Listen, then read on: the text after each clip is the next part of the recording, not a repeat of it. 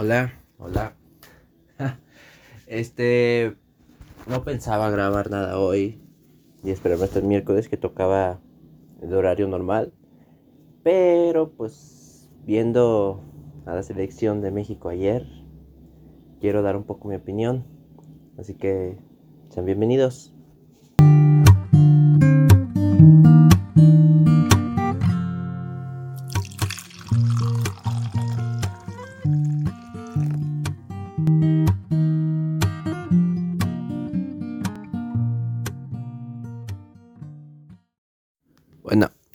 Les digo, voy a hablar un poco de lo que pasó anoche. Eh, sí, va a ser de puro fútbol, no va a durar mucho, así que si no te gusta el fútbol, cualquier cosa, pues adelante, no lo escuches. Realmente, como les dije que en estos eh, cafés con voz voy a estar dando mi opinión, hablando sobre distintos temas, así que deportes entren en esos temas. Y bueno, regresando a lo que venía, México ayer fue una decepción total. ¿Por qué? No llevamos a la selección, siento que no llevamos a la selección más de que la mejor. O sea, llegaron a faltarnos muchos jugadores, ya sea por lesiones como Chucky y Raúl Jiménez, ya sea porque no quieren ir como Carlos Vela. Pero el último era un equipo bueno, o sea, no era un mal equipo viendo por todas las líneas. Portería con Talavera. La defensa que Carlos Salcedo, qué mal central es. Así que mis condolencias para los de Tigres que lo tienen que aguantar toda la temporada. Luego Moreno, que no es que tú digas ese gran defensor que era hace unos años, pero sigue siendo un, un central decente. Araujo, que hace su papel, te cumple. Pero pues nos faltaron centrales realmente. O sea, nos faltó uno que otro. Luego por bandas. Realmente nos vemos un poco. No hemos encontrado nuestros titulares. O sea, porque Chaca te cumple.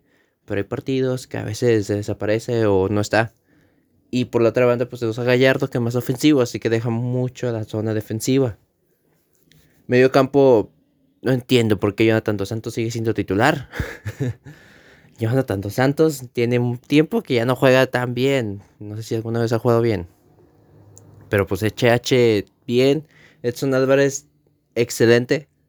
Edson Álvarez excelente. Es un máster en su posición. Y el ataque es bueno. O sea, Orbelín, Tecatito y Fundes Mori. Es un buen ataque. O sea, yo no lo niego. Y más porque nos estamos enfrentando a la selección B de Estados Unidos. Nomás dos jugadores de toda la selección, de toda la plantilla que llevaba la Copa Oro, juegan en Europa. Y ok, eso no es un factor importante. Pero pues si lo comparamos con el equipo A de la selección, no hay comparación. O sea, el equipo A de la selección de Estados Unidos, casi la mayoría de la selección, de la plantilla, son europeos, o sea, juegan en Europa. Y son titulares en sus equipos y muchos son de equipos grandes, ya sea Pulisic en el Chelsea, ya sea Giovanni Reina en el Dortmund, ya sea Sargent en el Wolfsburgo, creo que está, o Wender Bremen, uno de esos dos, siempre los confundo. o sea, es, no hay nivel de comparación de, este equipo de Estados Unidos con, contra ese equipo. Por eso, desde que antes que empezara el partido, yo estaba diciendo a mi papá que si pierde México va a ser una decepción. Y, y dominó casi todo el partido. Pero las más claras las tuvo Estados Unidos desde el principio. Las que falló. Ay, no acuerdo cómo se llama, que traía la banda de capitán, creo que era el 7. O sea, falló dos enfrente de Talavera. Que ok, lo chico y todo el pedo. Pero fueron dos clarísimas de gol. Luego creo que falló Trazardes. en el primer tiempo, pues tuvimos la de cabezazo de Fundes Mori que, que atajadón del portero. Atajadón. Y luego empezando el segundo tiempo, Estados Unidos tuvo otra donde Talavera se aventó de cabeza para defender el balón y la paró, quién sabe cómo. Y la de Edson Álvarez que se la atravesó al, delantero, que la cubrió perfecto. Y, y, luego para nosotros tuvimos la de Orbelín Pineda, que no entiendo cómo pudo fallar enfrente de la portería. No entiendo. Pero de ahí no tuvimos más, más claras. O sea, realmente México estuvo regular. Pero dominó, o sea, casi todo el partido. Fue una hora de dominio. Eh, Estados Unidos dominó como por 15, 20 minutos. Y el restante ya fue un poco más parejo de que ataque, ataque, ataque y ataque. Cuando llegamos a tiempos extras, yo ya sabía, se veía venir que México la iba a pechar. Ya sabíamos, todos que vemos a la selección más o menos seguido, sabemos que México en estas situaciones es cuando juega decente, pero pierde por una tontería. Y así fue. Me acuerdo que fue el tiro libre, de que dijimos que hay necesidad de ese tiro libre, pero bueno. Y mi hermano dijo, aquí van a cagarla y les van a meter gol. Y aquí mi papá y yo dijimos, pues esperemos y no, no sé qué. Pum, centro y cabezazo y gol. o sea, y yo me reí, soy en automático que me reí porque dije, ya hemos pasado por esto mil y un veces. O sea, hemos vivido eso mil veces. O sea, ya estamos acostumbrados a que México nos haga eso. Así que, o sea, no entiendo, o sea, la verdad es una decepción total que México haya perdido de esta manera. Una decepción total. Luego, o sea, siempre dije, ¿por qué dejas a Jonathan Dos Santos de titular? O el cambio, que Moreno se te lesionó, por, yo hubiera hecho que, ok, pierdes un poco en ataque porque Edson Álvarez es un excelente que te de ataque y te defiende.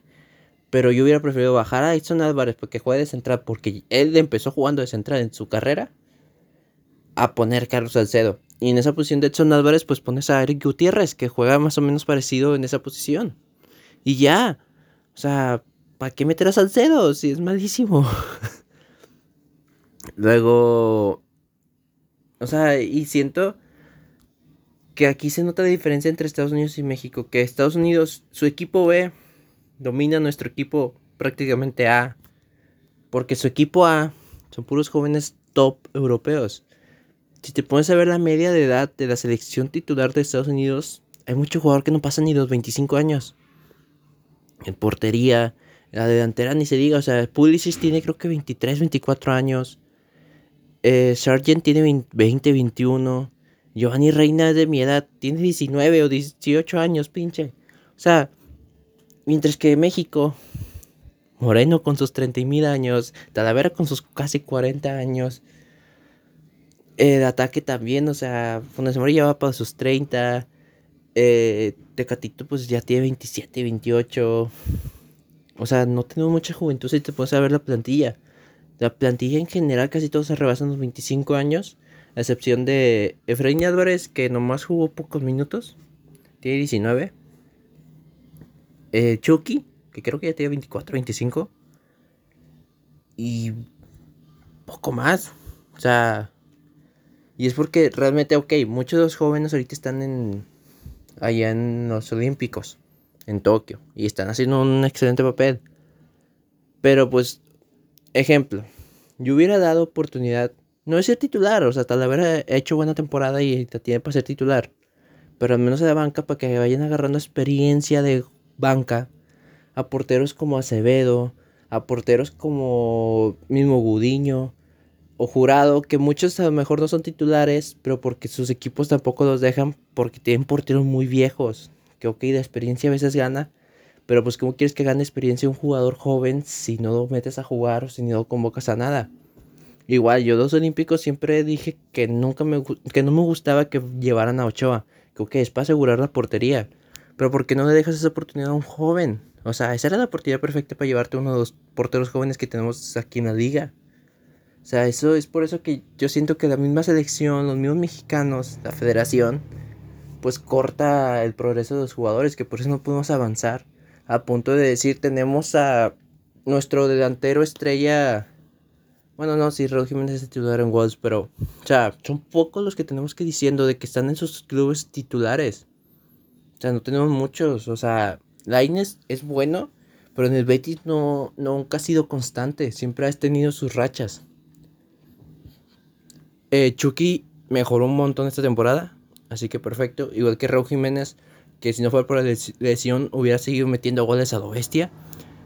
Tecatito cambiando de posición, el Porto mejoró un montón. Luego, pero pues Héctor Herrera no es titular con el Cholo. Es probablemente sea su jugador de preferencia de banquillo, pero no es titular. Luego, la defensa, pues todos juegan aquí en la Liga MX. Sí, Chaca, Salcedo. Menos Araujo que juega en el Celta de Vigo, pero pues la verdad aquí no miento. No sigo mucho la Liga Española, así que no sé si juegue o no. Pero pues no, o sea, nos falta, nos falta para llegar al nivel de Estados Unidos. Así que una decepción total. Que ayer hayamos perdido. Eh, contra un Estados Unidos B. Donde nomás dos jugadores están en Europa. Y son equipos o de segunda división. O de, la de media tabla para abajo de sus ligas. Tuvimos más del 60% de posesión. Eh, tuvimos 11, 11 tiros de esquina, 22 tiros. O sea, no, fue una, fue una decepción. Pero bueno. Les dije que iba a ser un... Iba a ser un podcast corto. Porque pues quiero... Nomás quería dar mi opinión sobre lo de ayer. Ya el miércoles ahora sí viene lo que les expliqué ayer en Instagram. Que es sobre... Voy a hacer una pequeña review o mi opinión también sobre Cruella, que no diré nada. Vamos a esperar hasta ese día. Así que gracias si escucharon este podcast. Si no, pues no hay problema, da igual. Y pues si llegaron a escuchar los que me conocen o los que me siguen en Instagram, me pueden dar su opinión sobre ayer México. Me gustaría leerla. Así que gracias. Espero que tengan un bonito día. Buen inicio de semana. Buen inicio de semestre para los que entraron hoy. Porque hay muchos que hoy empezaron sus semestres. Así que mucha suerte. Y para los que son de primer semestre, mucha suerte. Porque pues ahora sí viene lo cabrón, lo difícil. Em, y pues eso es todo. Síganme aquí en Spotify, Podcast Sin Voz. Síganme en Instagram como es el mismo nombre. O eh, personal todavía no lo diré para que nomás me sigan los que me conocen por el momento. Así que gracias, tengan un bonito día. Bye.